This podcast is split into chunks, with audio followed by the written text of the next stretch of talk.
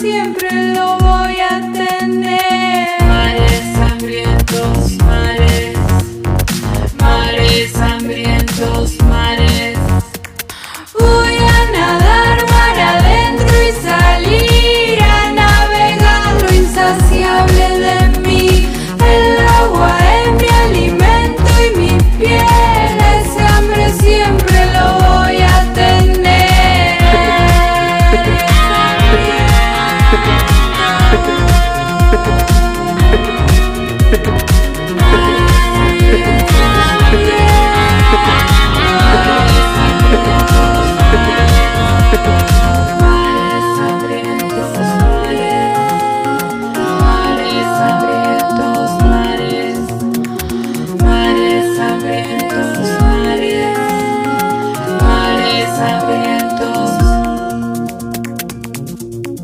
felicidad no es un lugar. Es un recorrido exquisito por los lugares cotidianos donde nunca vamos a permanecer, por lo menos físicamente. Y si algo nos hace quedarnos, la nostalgia nos toma y ya no volvemos a ser los mismos. Los lugares donde fuimos felices, las personas con quienes fuimos felices, deberían formar parte del pasado, como un recuerdo que ya no duele. Buenas noches, sean bienvenidos a los mares hambrientos. Pasadas las 22 horas y hasta la medianoche estaremos aquí acompañándoles en el horario más jugoso de la noche. Hacemos este programa Ceci Acuña, Luz Coronel, Fernanda Berkovich, Gaby Franchini y Carla Bocuti.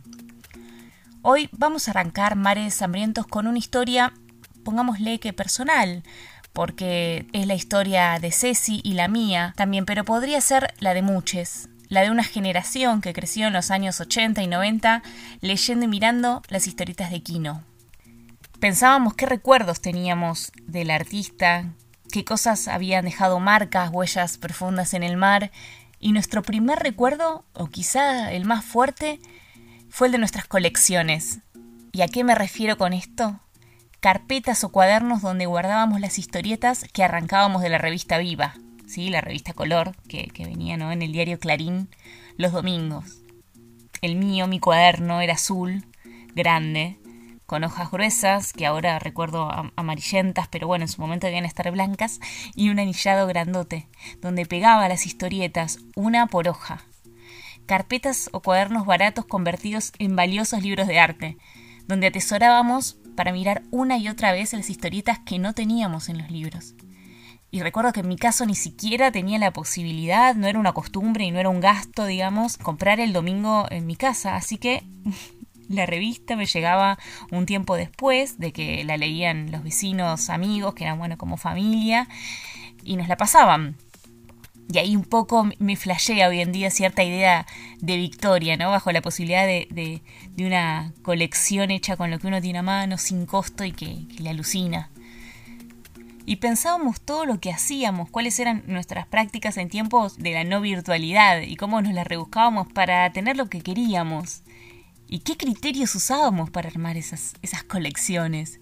Porque no todas las de Kino eh, eh, estaban ahí, ¿no? Había una selección y había otros artistas también otros ilustradores, porque bueno, sí, todos eran hombres en ese momento los que publicaban, menos Maitena, que la podíamos encontrar en, en la revista Para Ti o, o, bueno, en la revista Humor, pero no era apta para, para niñes.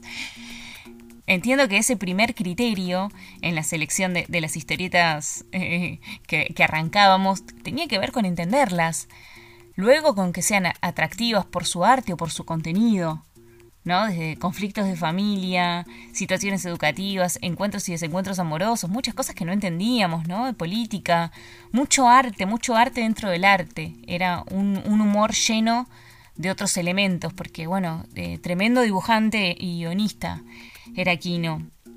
Y pienso también eh, el tiempo, el modo de pasar el tiempo, guardando recortes, tiempo que hoy quizás lo, lo, pasamos buscando, leyendo cosas en la web, porque de eso hay que, hay que hablar, ¿no? Cómo se han democratizado el acceso a la información a través de, Internet, y eso está buenísimo. Pero sin lugar a dudas era otro, otra forma de entender el tiempo, otro tiempo del ocio y de juego, y de ritual muy diferente al de ahora, ¿no? Por, la velocidad y por las dimensiones que manejamos hoy en día de información. Mismo quizá por esto, ¿no? Porque encontramos todo en Internet. Hoy en día han perdido cierto valor estos registros o nos tuvimos que desprender por cuestiones de espacio, porque nos los tiraron, por lo que sea, ¿no? Pero hay algo ahí en esta colección, en, esta, en estos cuadernos, en esta idea de álbum tan personal, tan material, tan obra, que lo hace único. Porque, a ver, eran verdaderos materiales pedagógicos, hechos por los recorridos y gustos de cada uno, de cada niñe. Porque es un poco el laburo de edición de un propio libro. Un libro que no podíamos comprar, porque los libros de arte eran caros.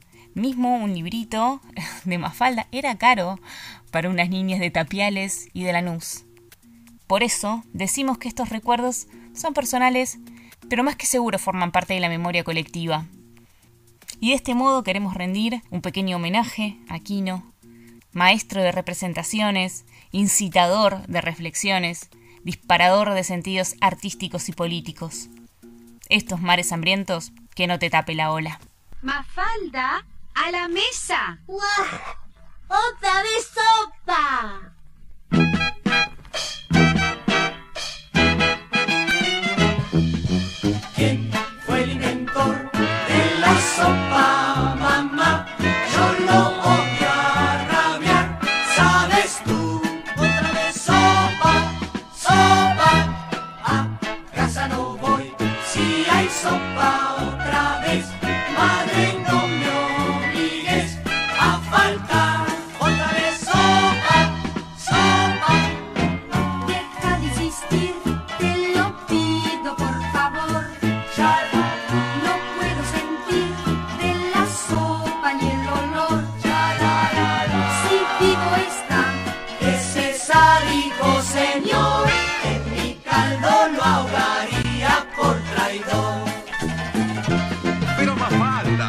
Solo si tomás la sopa podés llegar a ser grande. ¿Grande como quién? Como mamita y yo.